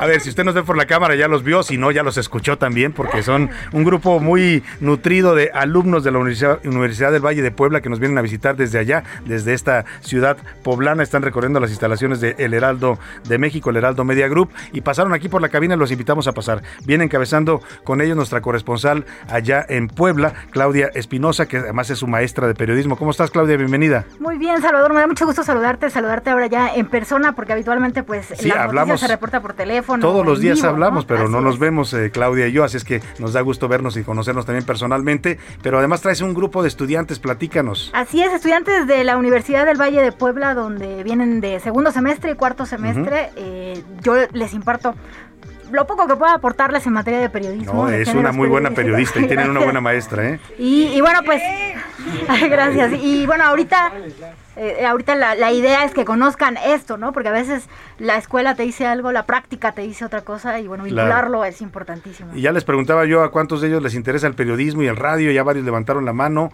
A ver, eh, ¿quién quiere hablar por aquí? ¿Quién, quién nos comenta? A ver, acércate, ¿tú cómo estás? ¿Cómo te llamas? Eh, yo llamo Rebeca López Nolasco y realmente estoy muy interesada en el periodismo, ya que, como había mencionado, mi profesora como que me ha inculcado esa parte. ¿Te gusta? Me gusta demasiado como transmitir las cosas a tra- eh, escribiendo o hasta hablando, de hecho, porque el hablar también tiene mucho que ver con nosotros. Muy bien, Rebeca, pues eh, la verdad es que tiene habilidad para hablar, dice que le gusta mucho la radio, yo creo que va a llegar a ser una buena periodista también en radio. ¿Tú cómo te llamas? Hola, yo soy Ana Peral y estoy en cuarto semestre precisamente de la carrera de comunicación y de igual manera me interesa mucho lo que es el periodismo, específicamente la televisión y la radio, porque siento que son una manera muy interesante de transmitir toda la información a las personas y no solamente a las personas adultas, también a los jóvenes nos interesa. Sin duda alguna, muchas gracias, Ana. Por acá, Eh, pues soy Emiliano Cruz, igual estudiante de segundo semestre de Ciencias de la Comunicación. Y me interesa bastante el radio, ya que mencionaban hace rato fuera de aire que es un medio muy bonito y puedes informar y también mover los sentimientos de las personas y compaginar con ellas. Sin duda, es un medio muy noble y la verdad que eh, eh, además es un medio donde la gente te, te reacciona de inmediato. Hace rato por aquí ocurrió un error en la cabina, yo medio ahí golpeé la mesa, me molesté un poco y la gente me empezó a decir tranquilícese, no, bájele un poquito, no se enoje, lo cual es, lo cual habla de esta reciprocidad que tiene la radio, ¿no? Pues la verdad nos da mucho gusto tenerlos aquí, Claudia, gracias por traernos aquí a toda esta juventud. Esperemos que No, gracias a ustedes, porque la verdad es que eh, no todos los medios, todos los lugares se prestan para, para que puedan venir y experimentar, ¿no? No, De bueno, viva voz. que lo vean aquí en vivo, que vean cómo se hace el programa de radio y que sepan un poco lo que van a encontrar una vez que salgan de la carrera. Yo les doy un, no me lo han pedido, pero les doy un breve consejo, ¿no? No, no me gusta dar consejos, pero siempre que tengo pláticas con estudiantes como ustedes, les recomiendo que se preparen pa- bien para esta carrera, que lean todo lo que puedan leer, que no dejen nunca de leer un buen libro, el- lo- un buen reportaje, ¿no? Que se enteren y se informen de todo, porque cuando uno está aquí, uno tiene que pues saber un poco de todo, no somos, decía un, un gran periodista cubano, que admiro mucho, eh, eh, que eh, los periodistas somos sabemos un poco de todo y no somos especialistas de, de nada, ¿no? Y es un poco el, el oficio del periodismo, explicarle a la gente lo que está sucediendo, explicarle el contexto y para eso hay que prepararse, hay que hacerse de un bagaje informativo y cultural. Así es que, pues ánimo a todos ustedes, espero que pronto muchos de ustedes estén aquí, que pronto nos vengan a apoyar también acá en este tipo de espacios y mucho éxito en su carrera. Gracias. Gracias por visitarnos a todos ellos. Es un gusto de verdad. Gracias, Claudia. Gracias a Estamos, todos seguiremos en contacto y Y, eh, pendientes. una porra para la Universidad del Valle de Puebla, a ver. ¿Cómo va? Échale. Una, dos, tres.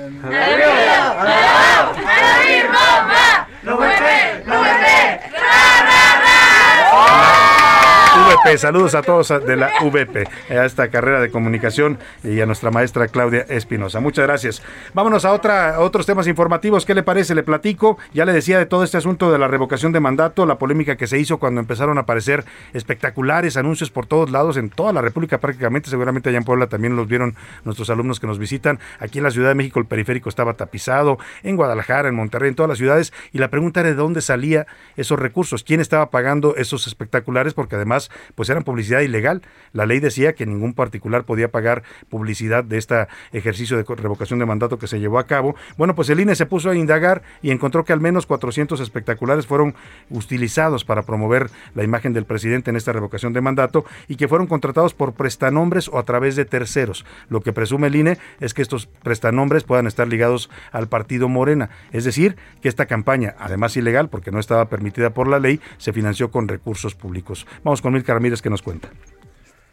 Al menos 401 espectaculares que fueron utilizados para promocionar la revocación de mandato fueron pagados por fantasmas. Y es que se compraron a través de operaciones por terceros o prestanombres. En algunos casos fueron registrados solamente con el nombre de pila, sin apellidos. Esto fue detectado por la Unidad Técnica de Fiscalización del Instituto Nacional Electoral.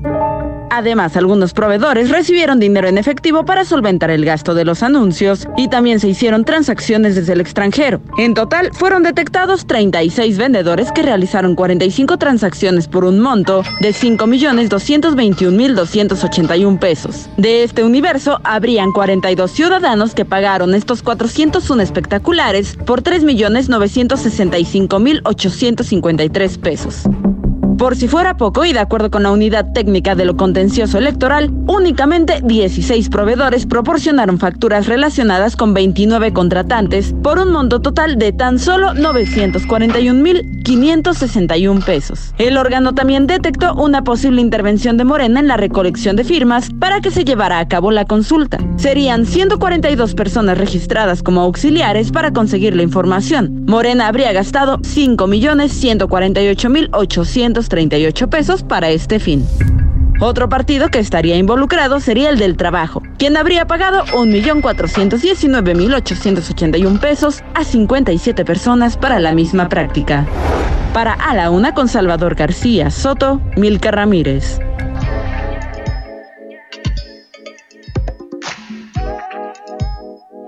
Ahí está este tema de la revocación de mandato que sigue causando polémica. Ya pasó, ¿eh? ya pasó. La- se hizo el ejercicio. Los resultados, pues, eh, fueron los que fueron. No se logró un, eh, un resultado vinculante porque no el número de participación, cerca de 15 millones, no alcanzaba para, para eh, lo que marcaba la ley. Pero bueno, pues ah, todavía sigue causando polémica y habrá que saber quién pagó quién pompó, como dice el presidente López Obrador, toda esta publicidad ilegal que hicieron los morenistas en la revocación de mandato. Que sabían que violaban la ley, ¿eh? pero no les importó. Ya, ya tiene rato que Morena y la 4T pues están en una lógica de vamos a violar la ley total. No pasa que nos multen o nos regañen, ¿no? Eh, con un mensaje muy grave a la población, ¿no? Que son los primeros, son los gobernantes y no respetan la ley. Vámonos al tema del matrimonio igualitario. Hace un rato nos expresaba una, una persona del público su punto de vista que no está de acuerdo, lo cual también respetamos pero este es un tema que pues está siendo abordado por los estados de la República a partir de un fallo de la Suprema Corte. La Corte determinó que el matrimonio entre personas del mismo sexo era legal en, en el territorio mexicano y a partir de eso los estados han tenido que adecuar su legislación, sus constituciones estatales y sus leyes para permitir que personas del mismo sexo puedan contraer un vínculo legal, en este caso el matrimonio. Ahora fue Veracruz el estado que aprobó este matrimonio. Vamos contigo Juan David Castilla para que nos platiques. Buena tarde. Buenas tardes, Salvador. Te saludo con mucho gusto también a todo el auditorio. Así es, con 38 votos a favor, 4 en contra y 0 abstenciones, el Congreso de Veracruz aprobó las reformas al artículo 75 del Código Civil que avalan el matrimonio igualitario en esta entidad. Con esto, Veracruz se convirtió en el estado número 27 en permitir la unión legal entre personas del mismo sexo, situación que aún está pendiente en Tamaulipas, Tabasco, Durango, Guerrero y el Estado de México. Los diputados panistas que votaron en contra de la propuesta fueron Enrique Cambranes Torres, Vingan Rementería Molina, Nora Jessica Lagunes Jauregui y Verónica Pulido Herrera. La iniciativa fue presentada por el diputado local del Partido del Trabajo Ramón Díaz Ávila desde el pasado mes de enero para garantizar el respeto a los derechos de la comunidad diversa. El 30 de mayo de este año, la Suprema Corte de Justicia de la Nación decretó la invalidez del artículo 75 y el 47 del mismo Código Civil, los cuales definían al matrimonio y al concubinato como la unión entre hombre y mujer, situación que dio razón jurídica a la propuesta legislativa y que justifica la lucha por años de los colectivos veracruzanos para la legalización del matrimonio igualitario. Este es el reporte desde Veracruz, Salvador. Excelente tarde. Muchas gracias Juan David Castilla por tu reporte y vamos a otro tema. Ayer le estuvimos informando y le estuvimos reportando sobre este caos, caos eh, vial que vivió la Ciudad de México por este bloqueo de transportistas. La llamada Fuerza Amplia de Transportistas protestó de esta manera, eh, bloqueó los principales accesos carreteros, avenidas importantes eh, y bueno, pues dejó a la gente, a sus usuarios, a los que utilizan el transporte todos los días para moverse en esta ciudad, pues prácticamente varados. Muchos de ellos tuvieron que caminar kilómetros para llegar a sus citas, a su trabajo. Le platicaba esta historia que hoy reportan en los diarios de un joven eh, que iba en muletas y que tuvo que pues echarse como tres kilómetros caminando en sus muletas acompañado de su mamá porque tenía una cita médica y tenía que llegar a la cita. Bueno, pues fue una afectación fuerte la que se vivió ayer en la Ciudad de México, sobre todo para la gente que empieza su día muy temprano, desde las 7 y hasta las 10, 11 de la mañana fueron las principales afectaciones. Perdóneme. El gobierno de la Ciudad de México respondió a estas protestas y estos bloqueos cuestionando el método de los de los transportistas diciendo pues que el gobierno dijo la jefa de gobierno Claudia Sheinbaum pues ha apoyado a estos transportistas les ha dado vales de gasolina les ha dado una serie de apoyos para pues no tener que subir en este momento la tarifa. Pero vamos a hablar vamos a escuchar el punto de vista de los organizadores de este bloqueo y de este movimiento que busca pues dicen ellos una tarifa más justa para su trabajo. Es Enrique Hernández vocero de la Fuerza Amplia de Transportistas ¿Cómo está Enrique? Qué gusto saludarlo. ¿Qué tal, Salvador? Buenas tardes, buenas tardes a todo tu auditorio. ¿Qué balance hacen ayer de lo que ocurrió? Pues vimos escenas muy lamentables de gente afectada, de gente que tenía que caminar. Hablaba yo de este joven en muletas que tuvo que echarse caminando varios kilómetros para llegar a su cita médica. ¿Qué balance tienen ustedes de lo que ocurrió ayer? Pues antes que nada, y lo hemos comentado desde ayer, una disculpa a, a nuestros usuarios, a la ciudadanía. Sin embargo, nosotros desde ocho días antes comentamos que la, el diálogo con el gobierno se había cerrado, tres semanas antes se había cerrado, puesto que nosotros les hemos comentado en medios de comunicación que eh, hemos tenido alrededor de 60 mesas con ellos, tenemos prácticamente tres años con ellos eh, checando el tema de la, de, del aumento tarifario. El último que tuvimos fue en en, en, en el 2017 y fue de un peso y fue derivado del asunto del gasolinazo. Ah. Es decir, no fue por una actualización de la tarifa, fue para resarcir un poquito el daño al asunto de los combustibles. Hace ocho días antes de, de, este caos que se suscitó ayer, eh, ocho días antes le, le comentamos al gobierno de la ciudad que se habían roto las mesas y que no había diálogo y que no había mesas y que no había nada y realmente tampoco nos escucharon, o sea, no, de verdad que no, no nos interesa esta parte de, de, de, lastimar a la ciudadanía, no, de verdad que no es, no, no es por ahí. Sabemos que se crea un caos tremendo como esta parte de la historia que comenta el joven y de muchas historias más. Sin embargo, sí le dijimos a la jefa de gobierno, sí le dijimos a Martí Batres uh -huh. que, que, que, nos escuchara. Martí Batres se comprometió con nosotros que en mayo hacíamos este, a este asunto del aumento a la tarifa o de la adecuación a la tarifa. ¿Por qué en mayo, Salvador? Porque teníamos un acuerdo, un acuerdo signado tanto con la YUS como con Martí, que hoy se les dicen, modo, se les dicen, ¿qué hacemos? ¿Qué hacemos ahí? Pero ellos comentaron lo siguiente, y hay una lógica. Uh -huh. Tenemos un acuerdo de apoyo a combustibles de enero a abril. Sí. Este apoyo a combustibles no es una, una cuestión de, más que resarcir un poco lo que es el costo del combustible que se lleva el 40% de los ingresos que nosotros captamos. Uh -huh. Nuestros ingresos solamente se captan vía la tarifa. vía la tarifa. El gobierno sí, sí es cierto, da un servicio con diferentes eh, modos como es el trolebús, el RTP, el metro, eh, todo, todos los servicios que ellos dan, pero dan que ellos tienen un subsidio, un, un presupuesto asignado por la por la Asamblea Legislativa y cubren esos gastos. Sin embargo, trasladar a una persona en la ciudad nos le cuesta 13.50. Igual a nosotros, 13.50, pero solamente tenemos acceso a 5 pesos, la tarifa más baja del país. Creo que el problema es más bien el reconocimiento que hay un problema real, real de cómo conformamos esta modernización en la ciudad más importante de la República. Claro. ¿Cómo la conformamos? ¿Cómo hacemos que este problema multifactorial tenga un ganar-ganar para todos, ¿no? Entonces, modernizando unidades, capacitando compañeros, haciendo que, que las rutas sean más eficientes. Ahorita estoy en, en la calle y está el caos tremendísimo, tremendísimo. Sí, sí, la estoy en el, en sur de la ciudad, sí, está, el viernes se, se convierte, no sé, en un caos en la ciudad.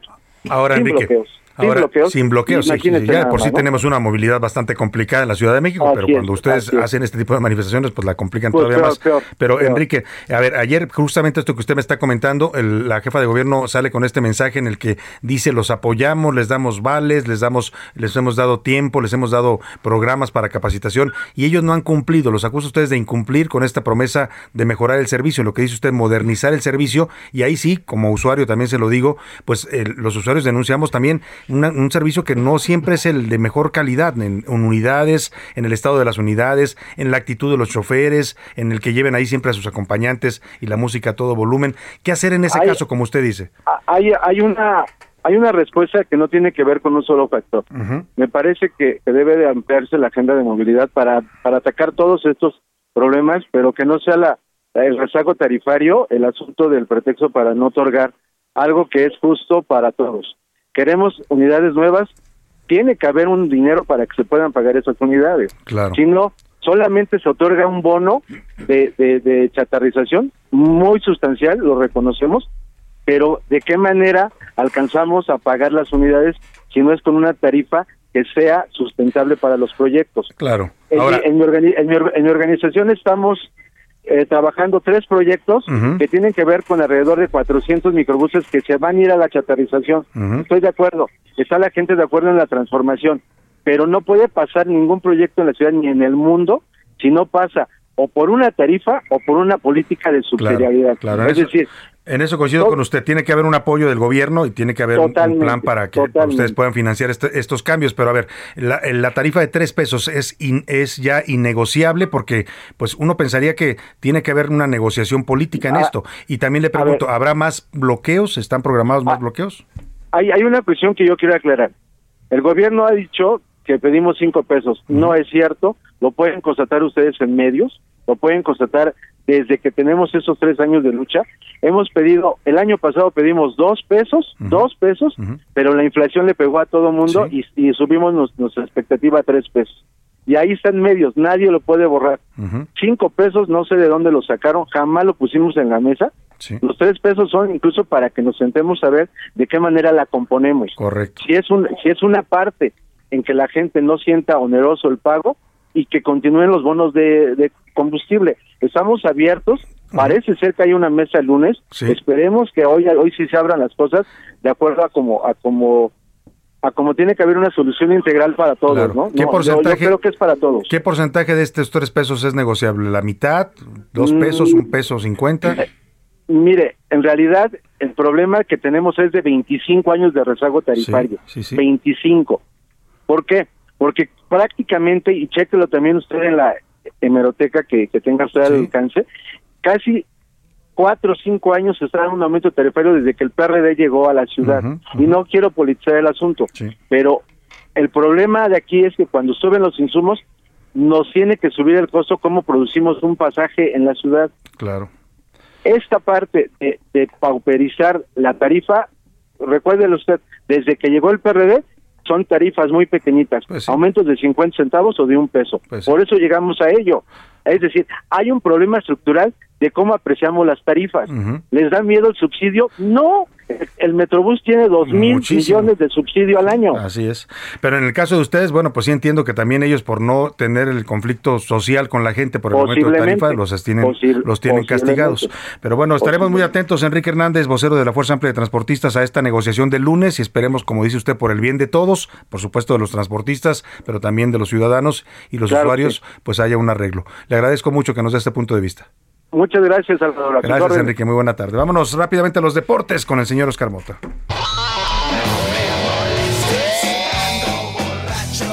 Oscar Mota no pasó el examen la selección. De plano, mi querido Salvador García Soto. Hoy un gran día para ganar. Saludo a las amigas y amigos que nos escuchan. No pasó el examen, pero deja eso. Yo creo que ni siquiera puso el nombre. O sea, cuando nos dan el, el papelito, por lo menos un 5, un 3, pero no le pusieron ni el nombre. ves a veces que te quedas en blanco, ¿no? Tal cual. No, no, no llenas nada en el examen. Increíble, 3 a 0 de Uruguay. Eh, hay que revisar varias cosas. México, y lo hemos platicado desde hace seis meses, querido Salvador.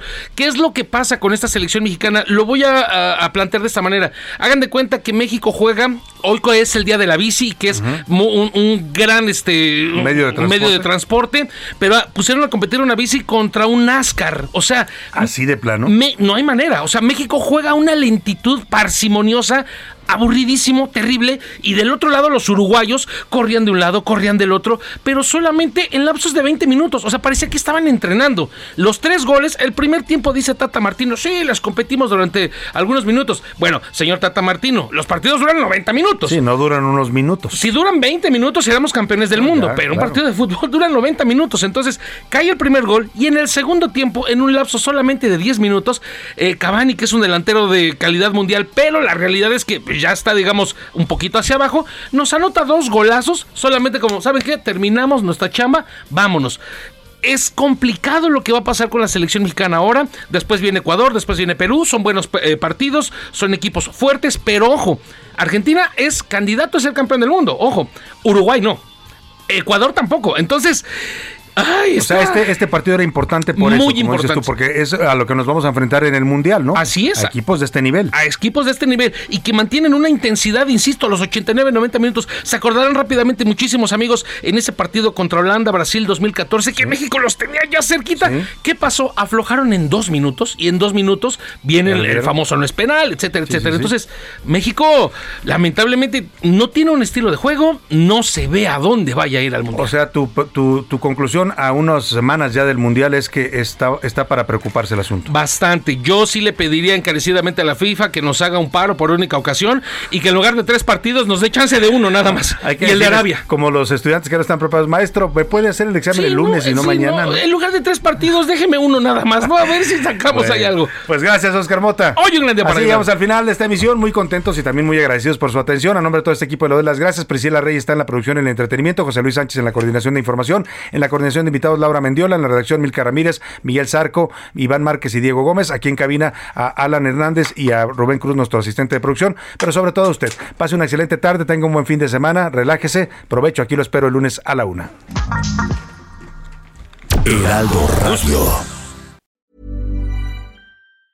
Hi, I'm Daniel, founder of Pretty Litter. Did you know cats tend to hide symptoms of sickness and pain? I learned this the hard way after losing my cat, Gingy. So I created Pretty Litter, a health monitoring litter that helps detect early signs of illness by changing colors, saving you money and potentially your cat's life. Pretty Litter is veterinarian developed, and it's the easiest way to keep tabs on your fur baby's health right at home. Go to prettylitter.com and use code ACAST for 20% off your first order and a free cat toy. Terms and conditions apply. See site for details.